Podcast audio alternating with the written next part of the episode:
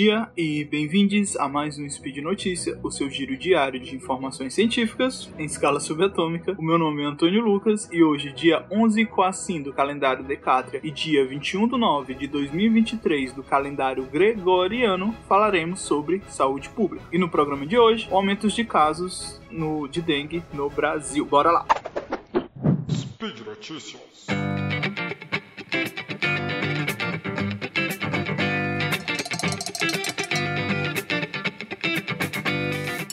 Bom, ano após ano, recebemos, por meio de campanhas de prevenção à saúde, formas de evitar a proliferação do mosquito da dengue, né? O Aedes aegypti. De modo que o não deixe água parada virou um mantra no Brasil. Porém, apesar dessas campanhas terem um papel histórico fundamental, qual é a sua funcionalidade? Se estamos em 2023 e os casos de dengue e outras doenças transmitidas pelo mesmo mosquito estão em alta no nosso país e também em outros locais do mundo. O mosquito Aedes aegypti, que tem sua origem lá no continente africano, especificamente no Egito, chegou aqui no nosso território brasileiro em um dos momentos mais sombrios dos nossos povos originários, a colonização dos portugueses. Nesse momento, o Aedes aegypti causou diversas mortes pela transmissão da febre amarela, principalmente né, pelas embarcações portuguesas serem um ambiente propício para a proliferação do mosquito, né, na vida do, do tráfico negreiro. A febre amarela ajudou a dizimar os povos originários aqui no nosso território. A América do Sul, pelo seu clima tropical, tornou-se um ambiente propício para a reprodução do Aedes, que está presente no nosso território até os dias atuais. Lá nos anos de 1900, o Brasil conseguiu, com a ajuda do Oswaldo Cruz, erradicar o mosquito, da, o mosquito Aedes aegypti, com uma campanha nacional que visitava todas as residências brasileiras na procura de focos do mosquito da dengue e com a utilização de uma nova tecnologia que hoje conhecemos como intesticida. No ano de 1958, o Brasil conseguiu da OMS um certificado de erradicação da febre amarela. Porém, nos anos seguintes, houve um desinteresse para continuar atento a proliferação do Aedes e são diversos fatores que levaram à volta dele, né? Desde mudanças climáticas, o êxodo rural, né, das pessoas de cidades pequenas para cidades grandes, a ditadura militar, que foi extremamente negligente na saúde pública, o que faz né, doenças relacionadas ao AIDS voltarem à tona. O Brasil, nos anos 90, com o SUS já bem estruturado, com a saúde sendo um direito, começa as campanhas parecidas com as que conhecemos hoje, né, do não deixar água parada e não, não, não. Essas campanhas tiveram um papel fundamental ali no início dos anos 90 e início dos anos 2000, final dos 90 e início dos 2000. Principalmente né, em mapear e descobrir mais casos de dengue, que antes já era conhecida, mas não era registrada em lugar nenhum. Uma vez, né, conhecendo a, a tamanha gravidade que a dengue e outras doenças transmitidas pelos mesmos mosquitos, é um primeiro passo para enfrentá-la, né?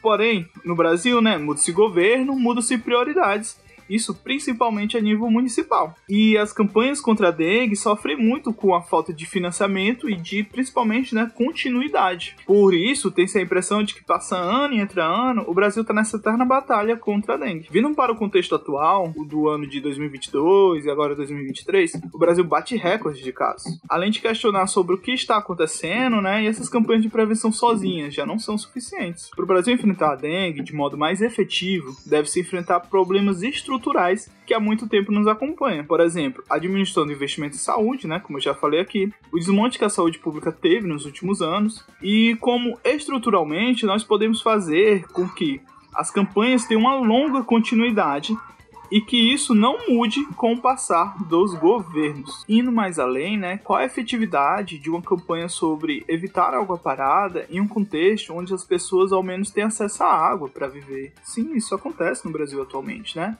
Uma campanha sobre acabar com possíveis focos de dengue quando o indivíduo mora em um local que não possui saneamento básico. E aqui entra né, o racismo ambiental, onde ampla maioria das pessoas que moram nessas localidades são pretas e de classe social baixa.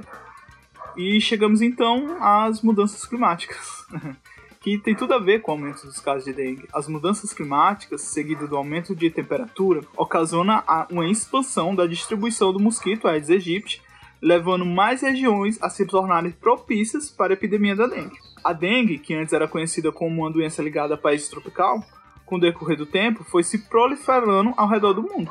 De acordo com os dados da Organização Pan-Americana de Saúde, metade da população mundial está em risco de contrair dengue. Com a doença se espalhando por novas áreas, populações que nunca tiveram contato com a dengue tornam-se vulneráveis. Né? Já existem casos epidêmicos em países como a Croácia e a França. Voltando para o território do Piniquim, existe uma associação do fenômeno meteorológico Laninha com a alta de casos de dengue recentes no Brasil. No verão de 2021, várias cidades brasileiras registraram fortes tempestades relacionadas a esse fenômeno Laninha, junto ao aumento da temperatura.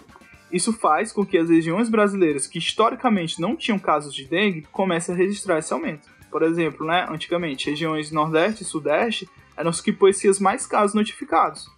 Porém, o que vem apresentando nessa nova onda da dengue, nos últimos dois anos, é os casos serem maiores na região centro-oeste, tornando o Brasil o país mais afetado pela dengue nas Américas. Essa mudança geográfica né, da dengue se dá, né, como eu já disse, pelas mudanças climáticas. Altas de casos que temos atualmente se dá, né, para além do aquecimento global, o, e outros determinantes de saúde pela diminuição do investimento nas propagandas de prevenção que tivemos nos últimos anos o desmonte que o SUS sofreu não pode ficar passar despercebido, né? Para a gente é, ser efetivo nessa batalha contra a dengue, temos que ir além e repensar como a cidade se organiza, o direito fundamental à moradia. Esse pensamento ganha ainda mais importância quando colocamos sobre a perspectiva das mudanças climáticas, né? A gente vê casos recentes de pessoas perdendo casas devido às enchentes e outros acidentes, que não são acidentes, né? É, desde a proteção ambiental, a preservação da Amazônia, até a melhora da qualidade de vida das pessoas que moram em áreas mais periféricas. É, como eu estou falando aqui, né, tipo, a saúde pública ela não funciona sozinha.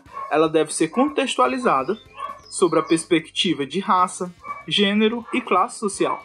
Esse spin foi um breve, um breve resumo de dois textos meus publicados lá no Portal Deviante, vale a pena dar uma olhada, né? Onde lá eu comento um pouco mais sobre os temas que eu só pincelei por aqui. E o link desses textos vão estar nas referências do portal. E por hoje é só. Lembra a todos que os links comentados estão no post.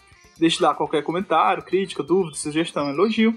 Lembra ainda que esse podcast só é possível acontecer por conta do seu apoio no patronato do SciCast, no Patreon, Padrim PicPay.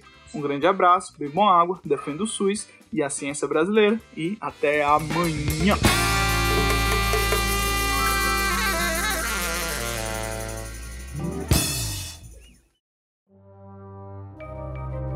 Este programa foi produzido por Mentes Deviantes.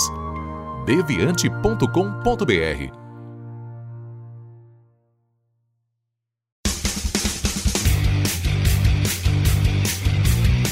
Cortes, edição de podcast.